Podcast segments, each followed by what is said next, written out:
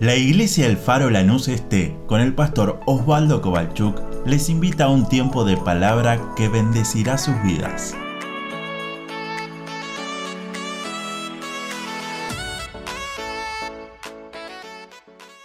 Abre tu Biblia por favor conmigo en el libro de Mateo.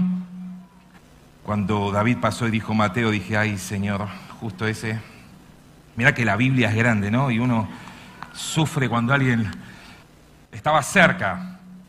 Mateo capítulo 9, si tenés tu Biblia, vamos a leer varios versículos, así que mantenés si podés abierta. Mateo capítulo 9, versículo número 35. Leemos hasta el final del capítulo 9, hasta el verso 38. Mateo capítulo 9, verso 35. Y dice así la palabra de Dios. Recorría Jesús todas las ciudades y aldeas, enseñando en la sinagoga de ellos y predicando el Evangelio del reino y sanando toda enfermedad y toda dolencia en el pueblo. Y al ver las multitudes, tuvo compasión de ellas, porque estaban desamparadas y dispersas, como ovejas que no tienen pastor. Entonces dijo a sus discípulos, a la verdad, la mies es mucha, mas los obreros, mas los obreros, pocos. Verso 38. Rogad pues al Señor de la mies que envíe obreros a su mies Amén. Hay pocos amén ahí. Rogad, pues, al Señor de la mies que envíe obreros a su mies. Amén. Ese amén significa que así sea. ¿Quiere que le lea de vuelta el versículo para que no diga amén? ¿O lo leemos de vuelta para gritar otro amén más fuerte? Rogad pues al Señor de la mies que envíe obreros a su mies. Escuché una historia esta semana que me gustó, hablaba de un médico veterinario que todos los días hacía el mismo camino, desde su casa hasta la clínica veterinaria donde trabajaba. Pero un día, una noche volviendo a su casa, le llamó la atención que en una esquina había un perrito abandonado. Ya algunos están diciendo, ay, ¿no? Porque si habla de un bebé abandonado es como que no pega tanto como una mascota, lamentablemente en la sociedad que vivimos hoy. Pero dice la historia que iba y volvía cada día hasta que un día no aguantó más porque vio que se venía una tormenta y simplemente le habían puesto un cartón para que se acueste. Y dice este veterinario que cuando bajó y lo vio estaba todo sarnoso, lleno de heridas, infectado, y pensó, tengo tantos animales en la veterinaria, tengo tantos por qué cuidar, por qué llevarme uno más y lo dejó y se fue. Pero la historia cuenta que al otro día, volviendo por el mismo camino, siempre hacía lo mismo, cruza de vuelta por esa esquina y no aguantó. Frenó su auto, lo levantó y se lo llevó a la clínica y empezó a curar sus heridas, le puso las vacunas que había que ponerle porque era muy chiquitito. Lo empezó a alimentar de a poquito como un animal lastimado, empezó a poco a poco a que ese animalito pueda empezar a recobrar vida. Y dijo, lo primero que tengo que hacer es ponerle un nombre. La historia no cuenta qué nombre le puso, pero sí le pongo uno como mi suegro le puso a uno que, que le llegó al campo, que se llamaba Momito. Y la historia cuenta que día tras día pasaba y otra vez el pelo empezó a cubrir esos lugares que estaban con herida. Y otra vez el perrito Momito empezó a tener una vida como debería tener todo animal. Uno dice, bueno, pero ¿y eso con esta historia qué tiene que ver? Lo que Dios hizo es muchísimo más que lo que hizo este doctor médico veterinario con ese momito. Pero cuando vos y yo estábamos en medio del lodo cenagoso donde nadie podía darnos una mano, y cada día nos hundíamos más en el pecado, en la suciedad de este mundo, el Padre viendo que no había otro camino, sino que ya fue profetizado que su Hijo iba a venir a, ser el Mesías. Ese amor tan grande nos alcanzó que envió a su único Hijo para que puedan morir en la cruz. ¿Sabe por qué? Porque nos estaba viendo a nosotros en Chingolo. Que un día se iban a juntar y que no iban a tener otra salida y nos íbamos a morir en nuestra sarna, en nuestro pecado, y nos íbamos a desnutrir porque no hay nada que alimente nuestra vida, ningún alimento que podemos comprar en un mercado puede darnos el, el, valor que nuestra vida necesita, solo el maná del cielo, el pan de vida, esta palabra de Dios que nos alimenta y que nos fortalece y que nos prepara para encontrarnos un día en las nubes con nuestro Señor y disfrutar de una eternidad. Pero déjenme meditar en estos cuatro versículos que leí, estos tres versículos que me dieron vuelta en la semana y decía, Señor, tenía otra palabra para compartir hoy, pero dije, Señor, ¿qué necesidad de esta palabra se nos haga carne en nosotros?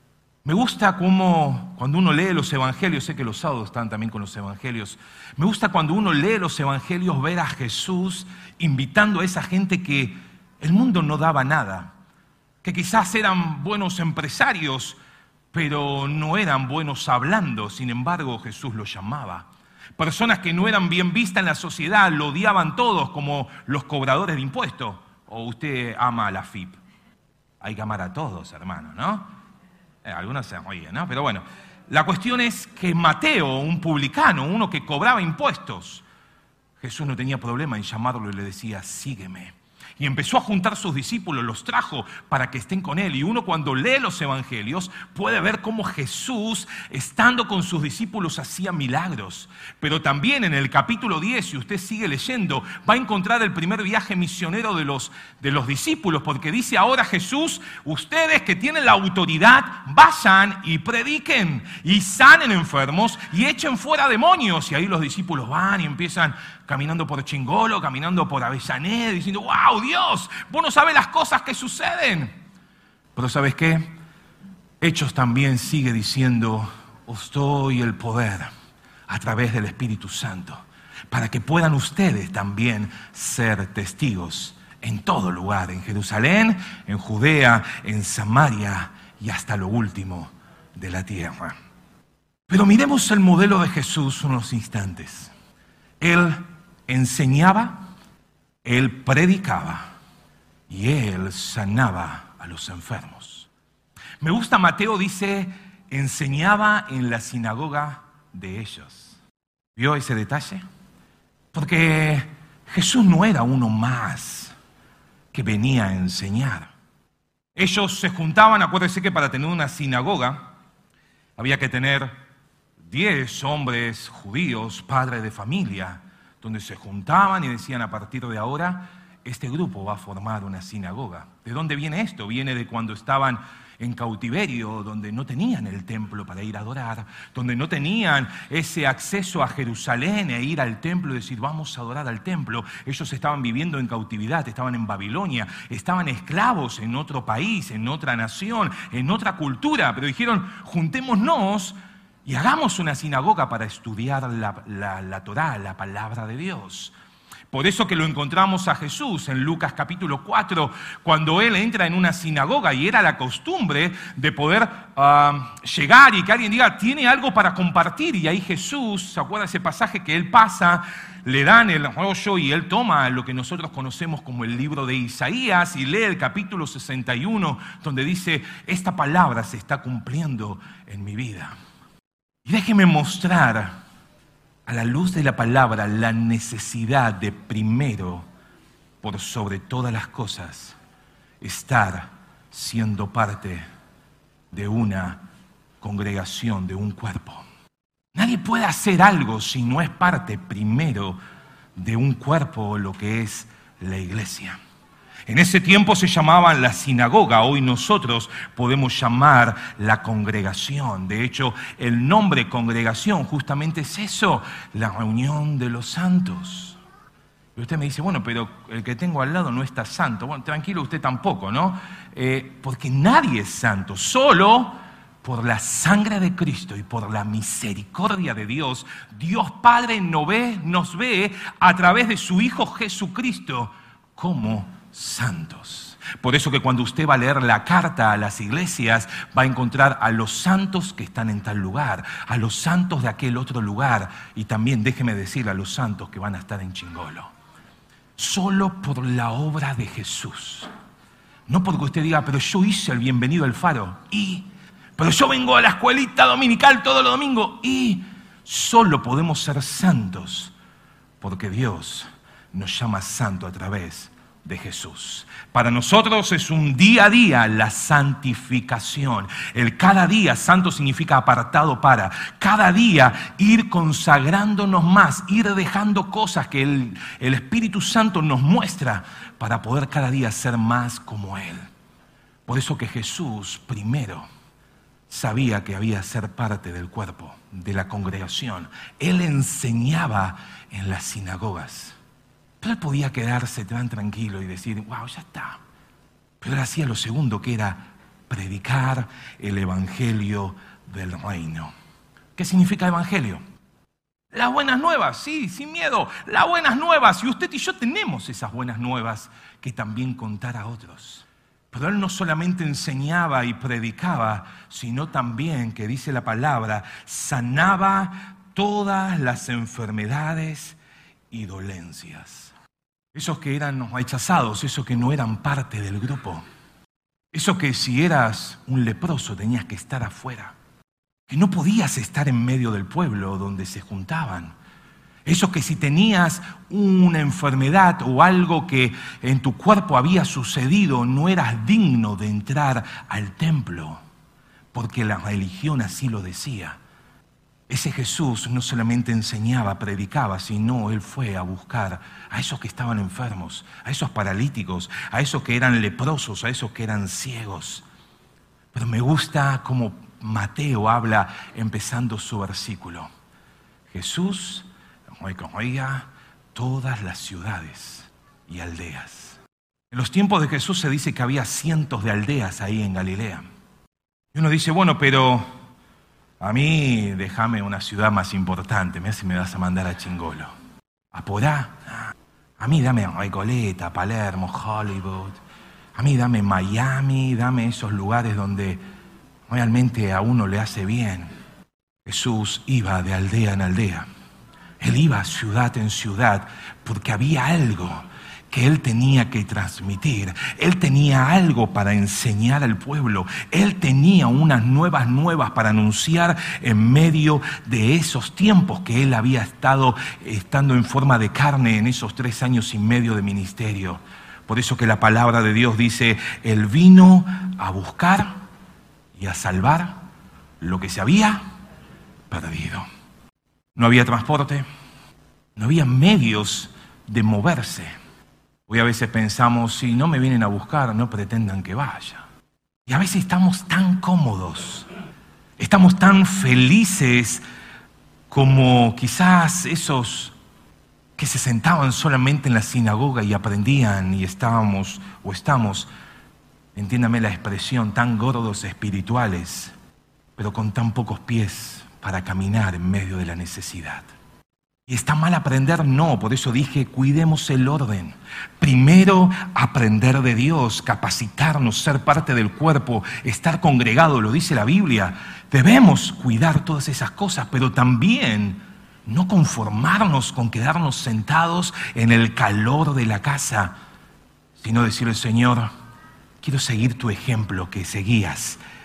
Enseñabas, predicabas, pero también ibas a orar por otros.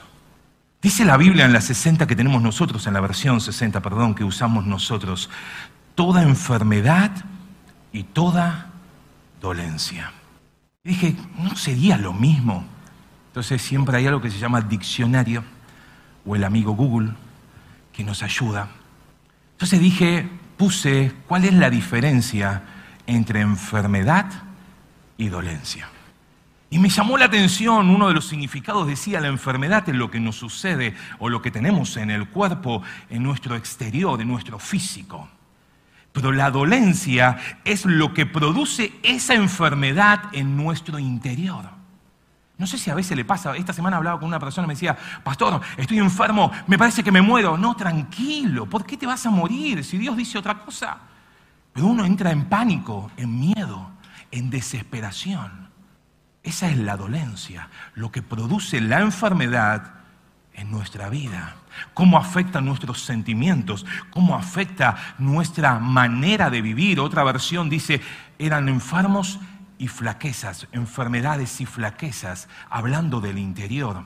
Mire, este mismo pasaje, si tiene todavía la Biblia abierta y quiere mover cuatro hojitas o dos hojitas hacia atrás, Mateo capítulo 4, está el mismo pasaje contado de otra manera, y déjeme leerlo con ustedes, Mateo capítulo 4, leo desde el verso 23, dice, y recorrió Jesús toda Galilea, enseñando en la sinagoga de ellos, lo escribe igual, predicando el Evangelio del reino, lo mismo, pero acá entra en un detalle, y sanando toda enfermedad y toda dolencia en el pueblo. Mire cómo sigue diciendo en el verso 24, y se difundió su fama por toda Siria y le trajeron todos los que tenían dolencias, los afligidos por diversas enfermedades y tormentos.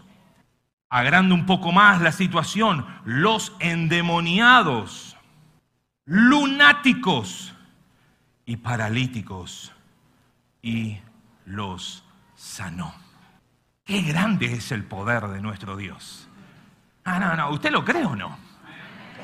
Habla de lunáticos, habla de endemoniados, habla de paralíticos. Mira, hay todo un estudio sobre esto, hablando de lunáticos, enfermedades de la mente, y hay toda una aclaración que no voy a entrar en tema. Paralíticos, enfermos físicos del cuerpo, pero también enfermos espirituales, los endemoniados. Y ese es Jesús que no solamente saca demonios, sino también sana a los que están enfermos de la mente, sana a los que están enfermos en su cuerpo. Pero pastor, si yo dice me muere, no te preocupes. Vos tenés y yo tenemos que orar y decirle, Señor, haz tu voluntad en la vida de esta persona. Dios hace lo difícil, que es el poder sanador. Eso lo hace Dios. Solo busca a alguien que pueda unirse con el otro y clamar en fe, diciendo, Dios, tú lo has prometido, pero que tu voluntad se cumpla en la vida de mi hermano, de mi hermana, en esta persona. Yo creo que Dios hoy todavía sigue liberando. Dios sigue sanando a los aún los que están enfermos en la mente. Dios sigue aún sanando a aquellos que están enfermos en su corazón, en su cuerpo. Pero también Dios sigue sanando a aquellos que están en dolencias. En esos que entran en un pánico, en una desesperación, en una cosa que no sé, ya me leí todo Google para entender lo que me está pasando. Lo primero que te dice el médico, no googlees tu enfermedad. No, no, no dice eso. Claro, porque uno entra en pánico cuando lee, me pasa todo esto, sí, sí, todo esto. Es más, hay gente que por leer todo eso le suceden esas cosas en su cuerpo. Y uno dice, ¿qué te pasa? Y es que, no, a las personas así le pasa esto y esto y ahora me está pasando a mí. No, es todo acá de la mente. Pero Dios vino a salvar a lo que se había perdido. Dios vino a sanar a esos que estaban en tribulación, en angustia, en tormentos, endemoniados. Él oraba y la gente era libre. Él clamaba y la gente podía disfrutar la libertad en su vida. Cada vez que Él se movía, Él enseñaba, Él predicaba. Milagros acompañaban ese mover de Dios porque Él afirmaba sin lugar a dudas. Y todo eso era para demostrar que no hay lugar a dudas que Él era y es el Hijo de Dios, el Mesías, el Dios prometido. Mateo lo presenta el Emanuel, Dios con nosotros. Lo que hacía Jesús era demostrar que Dios estaba cerca de su pueblo. Ahora, Él lo hacía de una forma tan especial, porque Él cada vez que sanaba a alguien le decía, no le cuentes a nadie. Pero ¿se acuerdan los fariseos, los otros, los religiosos de la época? Dice que se ponían a orar y decían, ¡ah! Yo no soy como estos. Ayunaban y decían, sáquenme una selfie, estoy en mi día de ayuno. Por eso que Jesús dice, cuando ayunes, lavate la cara, que nadie se dé cuenta. Pero tranquilo, tu Padre que ve en lo secreto, cuando vos estás orando y cerrás la puerta, Quizás nadie te sacó una foto, quizás no saliste en la web de la iglesia, no saliste en las redes sociales, pero tu Padre que ve en lo secreto, Él te va a recompensar en público. A veces queremos estar dos horas en público, pero solamente estamos tres minutos en, en intimidad. A veces nos gustan las fotos, pero no nos gusta pasar tiempo escuchando lo que Dios tiene para darnos en esa intimidad. Sigo, al ver la multitud, verso 36, tuvo compasión de ellas. Cada vez que Jesús iba a hacer un milagro, lo encontramos a lo largo de todos los evangelios. Dios no solo, Jesús no solamente podía haber sanado diciendo las cosas. De hecho, él tenía poder para hacerlo. ¿Se acuerda del centurión? Le dijo, eh Jesús, tengo mi criado enfermo. Jesús dijo, voy a ir a tu casa y se sanará. No, no, tranquilo Jesús. No soy digno que entres en mi casa, pero yo entiendo lo que es el concepto de autoridad. Léalo después Mateo 8. Yo sé que tú tienes autoridad y yo entiendo lo que es la autoridad porque también estoy bajo autoridad. Solo di la palabra y mi criado se sanará. Mire lo que entendió este hombre lo que es la autoridad espiritual. Y a veces nosotros queremos hacer otra cosa porque no funciona y hacer lo otro que le funciona a la otra iglesia. No, no, no. La autoridad espiritual es otra cosa. Jesús dijo, me asombra ver tanta fe en este hombre. En todo Israel no vi la fe de este. Y dice que a esa misma hora su criado fue sano. Cuando vos y yo aprendemos en la sinagoga, en el templo, en la congregación, cuando aprendemos principios bíblicos, cuando entendemos lo que la palabra de Dios nos enseña, por eso que insistimos tanto en el estudio de la palabra de Dios a través de seminarios, a través de escuelas como tenemos aquí en la iglesia los domingos a la mañana, para niños, para jóvenes, para ancianos, para todos. Cuando entendemos la palabra de Dios, esa autoridad espiritual la podemos vivir porque hemos aprendido que no es algo nuestro, que simplemente somos un instrumento. Para que la pizza no llegue con el queso así caído por todos lados, se usa una caja, pero esa caja termina en la basura la misma noche que comemos la pizza. La pizza. Iba a decir pizza y me, me, me trabé. Vos y yo somos un instrumento, vos y yo tenés al Espíritu Santo adentro. No somos cualquier cosa, pero acordate, no somos nosotros lo que vamos a hacer algo, sino que es Dios en nosotros haciendo su obra en medio de la iglesia, en medio de los tiempos. Jesús podía decir la palabra y todo sucedía, pero sin embargo, cuando vino un leproso a pedirle misericordia, él fue y lo tocó.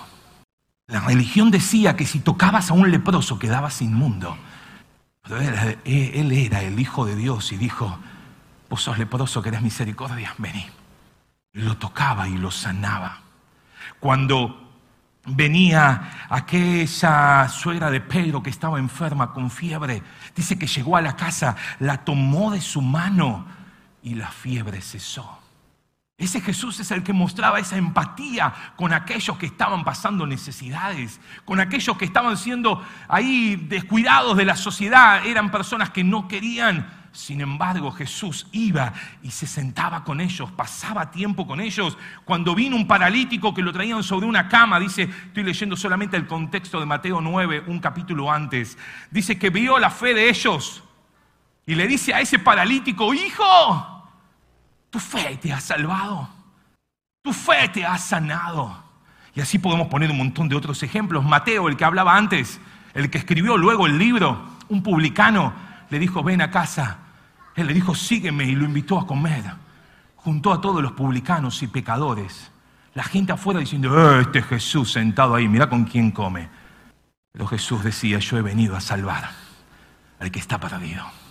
Y aunque venían publicanos y pecadores y era el comentario en Facebook de esa época, Jesús dijo, para esto he llegado, para esto he venido. La mujer que tocó el manto. Jesús podía haber seguido si esa estaba sana. Jesús podía haber seguido como si nada. Sin embargo, le llama hija, tu fe te ha salvado. Mire ese Jesús que mostraba compasión por las personas.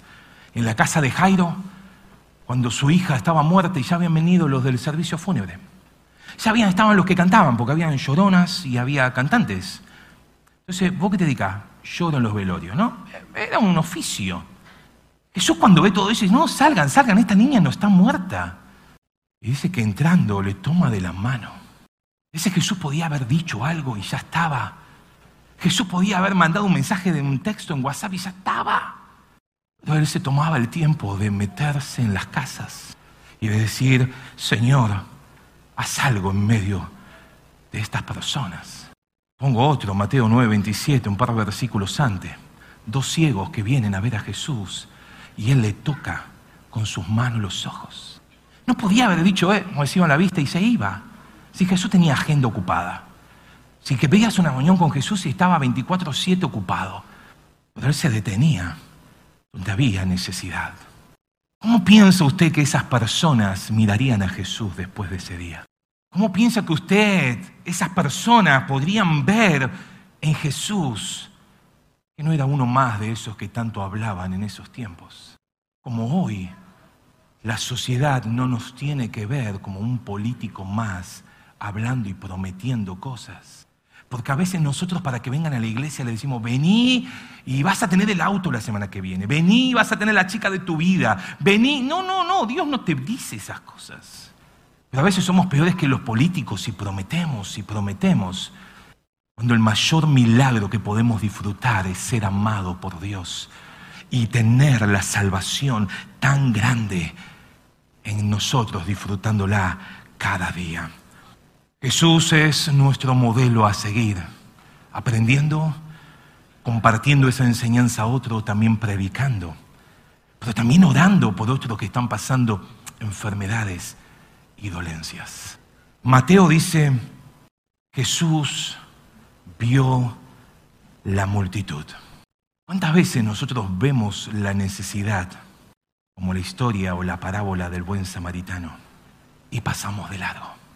Vemos el problema, pero que lo haga el otro, que lo llame el pastor. Mira si yo lo voy a llamar. Vemos la situación desesperante que vos y yo tenemos el mismo poder, que es el Espíritu Santo obrando en nosotros. No, pero que lo llame el líder. Él está en otro grupo, ah, él está en otro grupo. ¿Cuántas veces vemos la necesidad y no nos detenemos porque nuestra agenda está muy ocupada? ¿Cuántas veces no vemos las situaciones, la necesidad, pero decimos la famosa frase, no tengo tiempo. Y David nos compartía, ¿te querés casar? Casate, wow, gloria a Dios, oramos, hacemos fiesta, no hay problema. ¿Te querés comprar y vender cosas? Hagámoslo, es, hay que hacerlo, vivimos en este mundo. Pero acordate que Dios debe ser primero. A veces oramos para tener un auto para venir a la iglesia y después tenemos el auto y como ya tengo el auto, ¿por qué no vamos a pasear? A veces no sabes si orarle para que no tenga más auto, ¿no? No. No, cuando sea más grande voy a tener tiempo. Después cuando, uy, qué lástima no lo hice cuando era chico, ahora ya estoy grande. Vayamos a un cementerio y encontraremos un montón de gente que tenía buenas intenciones, que vio muchas cosas, pero lamentablemente vio y pasó. Si había algo que Jesús tenía, de hecho es un atributo de Dios, es ser compasivo. Salmos dice Dios es, lo conocemos todo de memoria, clemente y misericordioso y compasivo, dice otra versión. Me gustó esta, lo anoté, es Lamentaciones 3:22. El gran amor del Señor, versión NBI, el gran amor del Señor nunca se acaba. Su compasión jamás se agota. Yo diría amén a eso. ¿Sabe lo que significa la palabra compasión? Es un sentimiento de tristeza que produce al ver padecer a alguien y que lo impulsa a aliviar su dolor, a remediarlo o a evitarlo. ¿Y nosotros? Mire que lloré esta semana escribiendo esto. ¿Y nosotros? Jesús dice que vio la multitud y tuvo compasión porque la vio que estaban desamparados, que estaban dispersos, que estaban como ovejas que no tienen pastor. Y ahí usted no me diga, no, yo no soy pastor, no, porque no habla de ese tipo de pastor. Una oveja sin pastor va a cualquier lado, la oveja agacha la cabeza y camina, no sabe ni a dónde va. Por eso que Jesús dice, mis ovejas oyen mi voz y me siguen. Las ovejas cuando no tienen un pastor que los guíe, van a comer en cualquier lugar. Las ovejas cuando están sin pastor, están indefensas, no tienen protección, no tienen ayuda, como significa la palabra desamparada, no tienen aliento, no tienen rumbo, están indefensos.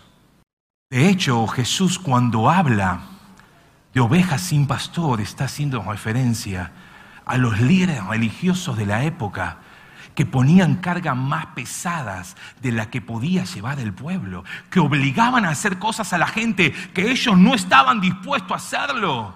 Por eso que Jesús los llama hipócritas. Fingen algo que no son. Y si querés hablar de ovejas sin pastor, tenemos miles de pasajes de la Biblia, te leo uno. Ezequiel capítulo 34, verso 6, dice así, escúchalo.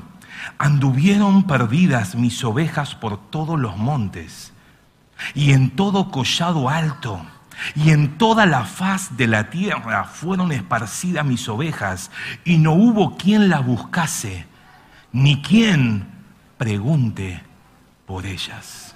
Pero déjame decirte como lo dice Jesús en Juan capítulo 10, verso 11.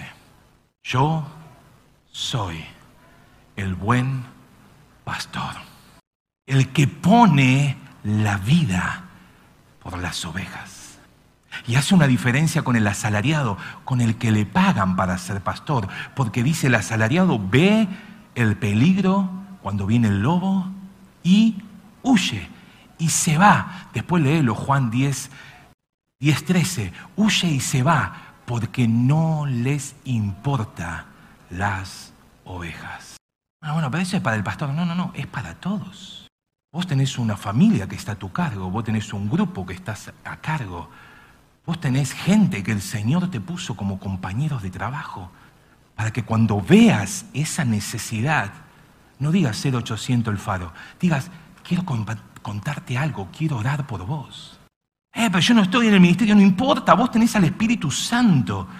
Por supuesto que hay que aprender, por supuesto que hay que capacitarse, por supuesto que Dios da dones y ministerio a la iglesia, pero todos hemos sido llamados para preocuparnos por aquellas ovejas que no están en el redil donde Dios ha llamado.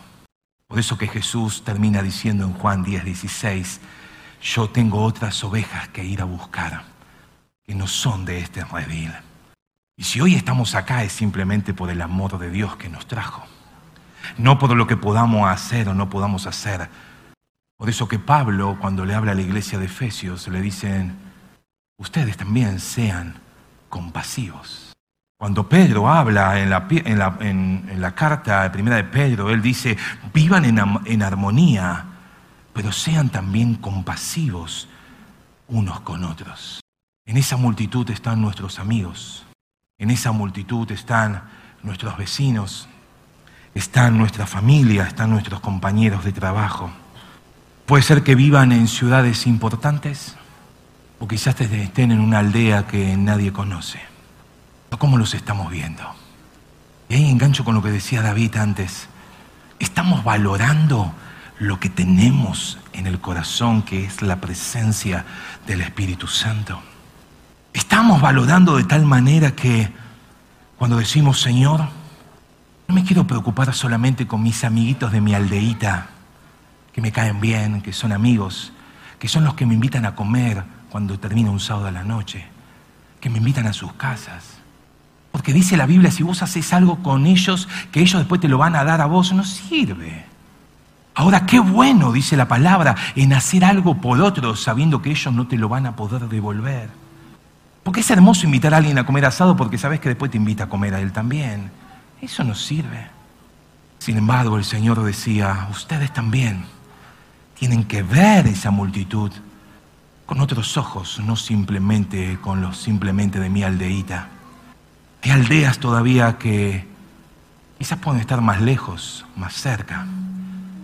Puede ser la aldea del hospital, puede ser la aldea de la plaza. Comunidades que no son de nuestro target, pero la compasión del Señor también llega sobre ellos. Pero cuidado también en esto de nosotros no hagamos que esas ovejas se vayan del redil. Ah, esta es mi forma de ser. Al que no le guste, que no me mire. Esta es mi forma, este es mi temperamento. Y en eso la palabra del Señor lo encontramos en tantos lugares donde dice, no se crean dueños de las personas. No se crean dueños de aquellos que están bajo su, su, su trabajo. Podemos decirle, Señor, quiero ver como tú ves. Por eso me gusta, Jesús caminaba, iba de lugar en lugar. Él no se quedaba quieto. Él no era un vago espiritual. Él no era un perezoso espiritual.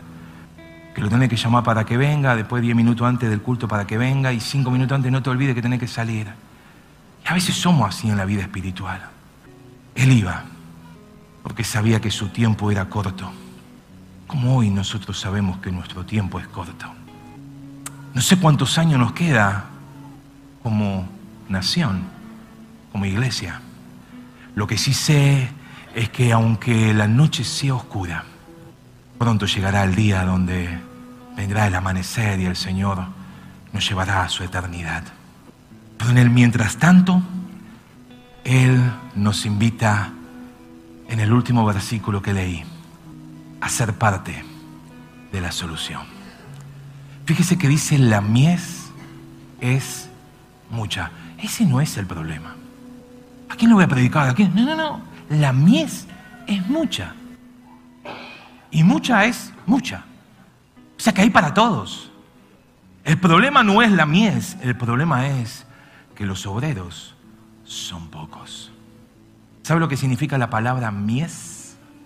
Tiene dos significados. Le doy el significado normal o común de un diccionario. Cereal que está maduro, listo para ser cosechado. Y si usted busca en un diccionario bíblico, la palabra mies significa personas que están listas para escuchar el llamado de Dios. Y pues si yo le hablo y me dice esto, tranquilo. La parte difícil de convencer a las personas lo hace el Espíritu Santo. Que la mies es mucha me significa que siempre va a haber lugar para trabajar para alguien más. Los obreros son pocos.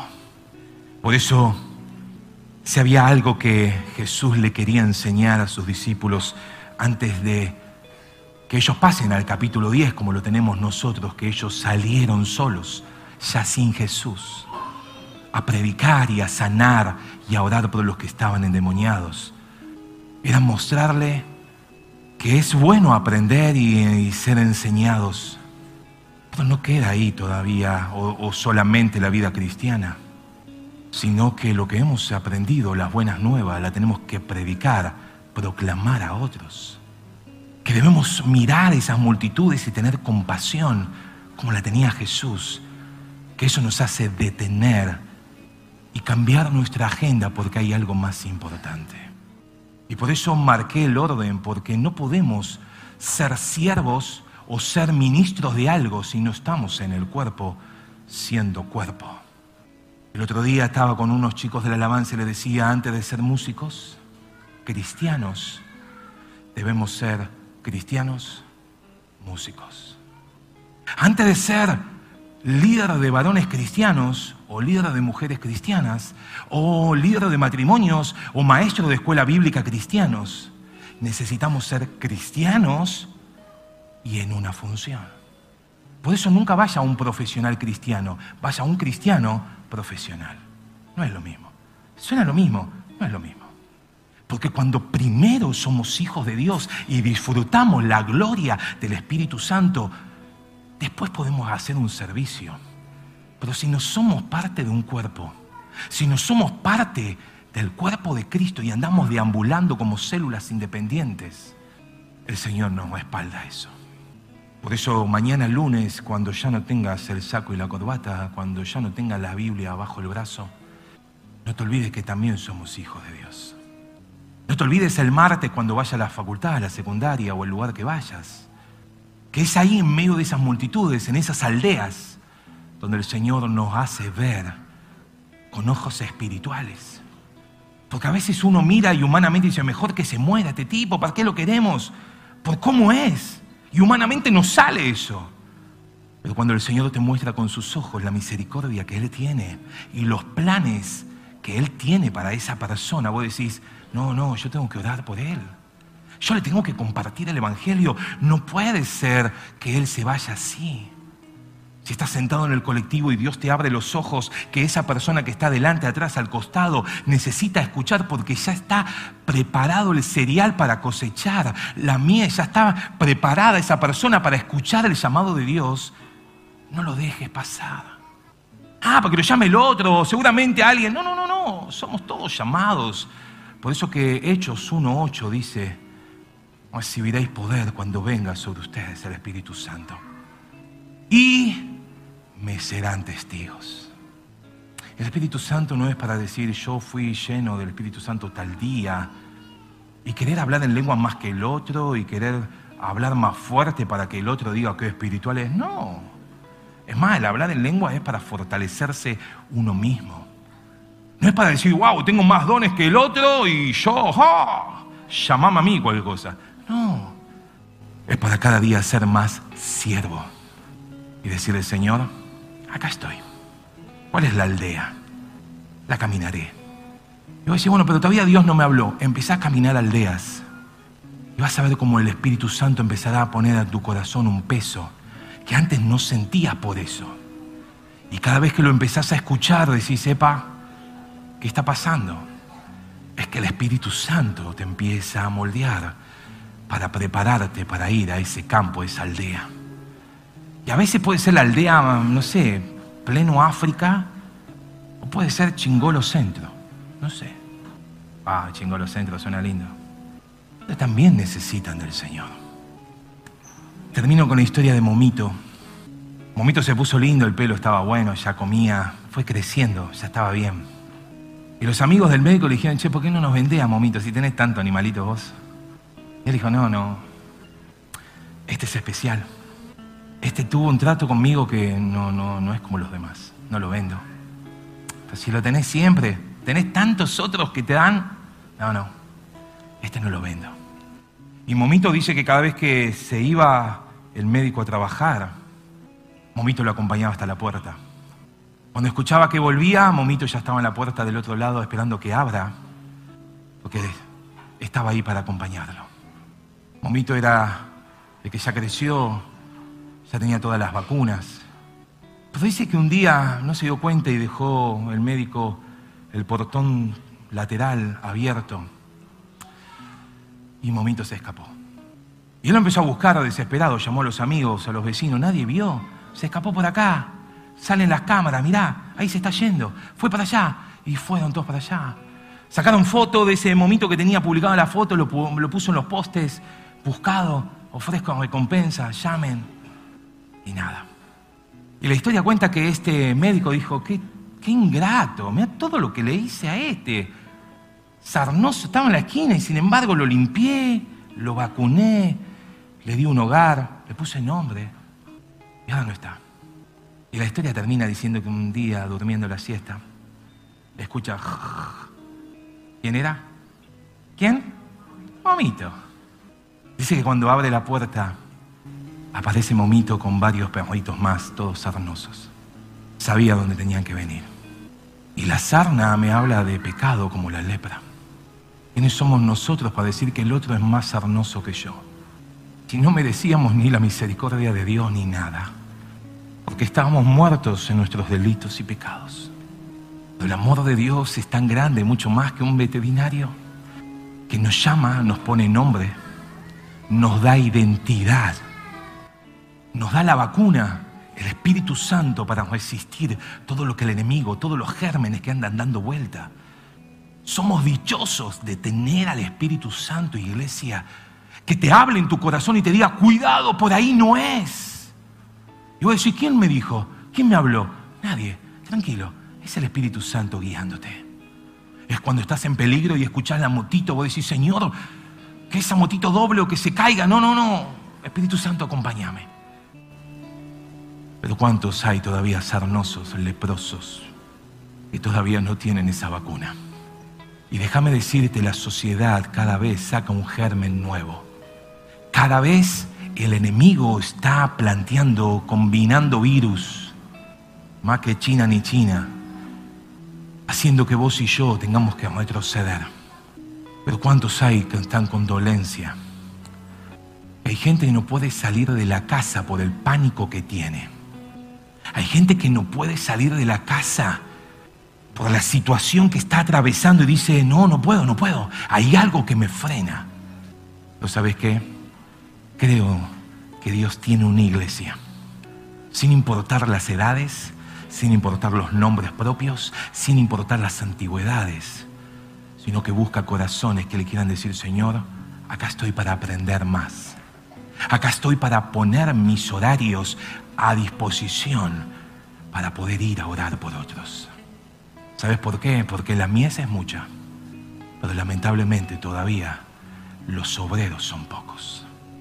Y cuando hablo de obrero no hablo solamente de aquellos que quizás tenemos el placer de compartir este púlpito, sino hablo a aquel que necesita hacer la leche para que los chicos de la escuela bíblica tengan su alimento. Aquel que en el hospital necesita que alguien vaya al lado y que haga una oración. Aquel que no tiene problema en llamar en un WhatsApp a alguien y decirle, ¿sabes qué? Sentí de Dios compartir esta palabra, perdón, pero quiero orar por vos. Sin decir, oh, te llamo yo, porque viste, los otros no te llaman. No, sino diciéndole, Dios, hazme que mi oído y mi vista espiritual sea sensible a lo que tu Espíritu Santo tenés para darme. Cerra tus ojos, por favor, en esta mañana. Oh,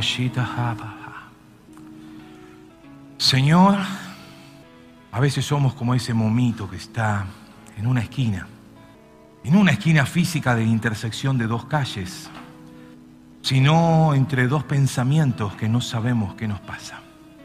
En un oído escuchamos la voz de Dios hablándonos, invitándonos a ser parte cada día más de un obrero.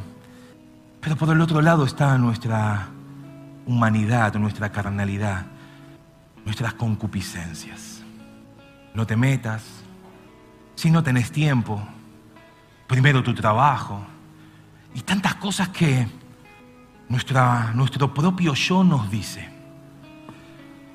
Obviamente infiltrados por el diablo, por situaciones, el sistema, el mundo.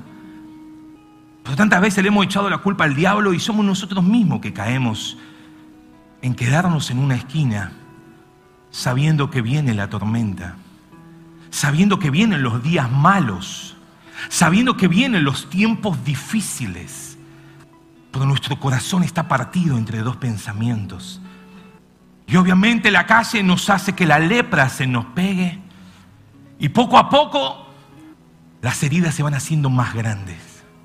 Y sin darnos cuenta, sin darnos cuenta, nuestra piel se empieza a secar, nuestra vida ya no tiene el hambre por la presencia de Dios ya no tiene esa necesidad de acudir al buen pastor para recibir ese maná, para ser guiado a buenos pastos. Aún en medio del valle de la sombra de muerte, tú prometiste estar acompañándonos con tu vara y con tu callado. Pero hemos decidido quedarnos en la esquina para dar lástima y hacerle ver al otro que estoy desamparado. Doy la gracia de tu Espíritu, Señor. Nos está llamando a ser parte de la solución, no del problema. A encontrar ese descanso en ti, porque el buen pastor deja las 99 y sale a buscar a esa que se había perdido. Que es oveja, no es cabra, es oveja que está ahí quizás con la parni quebrada. Y quizás con nuestros pensamientos a flor de piel y cuando venga le voy a decir todo esto. Pero tu Espíritu Santo va adelante trayendo convicción de que necesitamos volver al redil. Necesitamos volver a disfrutar esa presencia de Dios en nuestro cuarto cuando nadie nos veía. Cuando estábamos limpiando la casa y la casa se llenaba de ese humo. De esa gloria que era tan espesa que no nos podíamos quedar en pie y nos teníamos que postrar delante de ti. Donde en medio del trabajo miramos una situación y decíamos, no, vení, te tengo que compartir algo. Donde no nos importaba ir unas cuadras más en ese colectivo con tal de que esa persona diga, sí, acepto a Jesús. Pero Señor, la indiferencia, la falta de empatía, el orgullo espiritual, el que no me vengan a mí a decir lo que tengo que hacer, nos fue apartando del redil. Y Señor, hoy quizás estamos desamparados. Pero oro para que hoy tu iglesia podamos correr a tus brazos, Señor. Podamos correr de tal manera que si hay lágrimas que tienen que caer de nuestros ojos, caerán que si es necesario pedir perdón primeramente a ti y luego a otro, no tendremos problema. No quiero quedar como un NN en una esquina, en medio de una tormenta. Quiero volver a esa casa donde el calor me abriga, donde aprendo tu palabra, donde soy guiado por ti, Espíritu Santo, donde el buen pastor da su vida y ese amor me alcanza, ese amor me transforma ese amor me santifica. Oh, gloriosa presencia de Dios.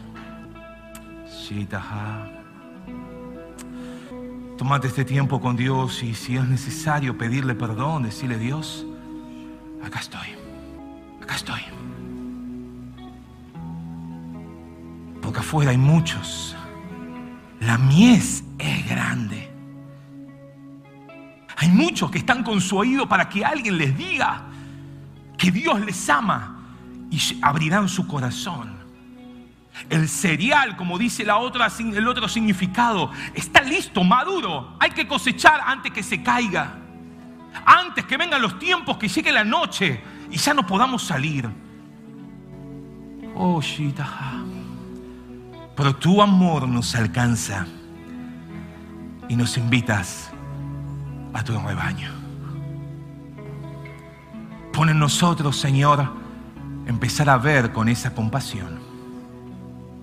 Empezar a ver con esos ojos que vean la multitud, no como quizás humanamente la podemos ver nosotros, sino como tú lo ves. Prepara nuestros corazones a no sentirnos dueños de las personas que tú nos das a cargo no sentirnos dueños de las personas que quizás están con otro, sino en decirte, Señor, acá estoy. Hay otros momitos que ir a buscar, cuenta conmigo. Hay otras aldeas que visitar, ahí estaré. Hay otras sinagogas, otras congregaciones, hay otros grupos familiares donde hay que ir a hacer una escuela faro, ahí estaré. Hay otros lugares donde necesitan aprender los primeros pasos. Ahí estaré. Oh, Pero Señor, no lo queremos hacer solos. Queremos hacerlo guiados por tu Espíritu. Por eso Dios a cada uno de los que estamos sentados en este lugar trae convicción de ser parte de los obreros de la última hora. Quizás con eso insignificante que quizás a nuestros ojos es insignificante, de a las 3 de la mañana ser despertado por ti, Espíritu Santo, y orar por mi hermano, por el líder de aquel, por el hermanito tal, por aquel que se convirtió, por el ministro, por el pastor, por el portero, por aquel que no vino. Despiértanos, Señor.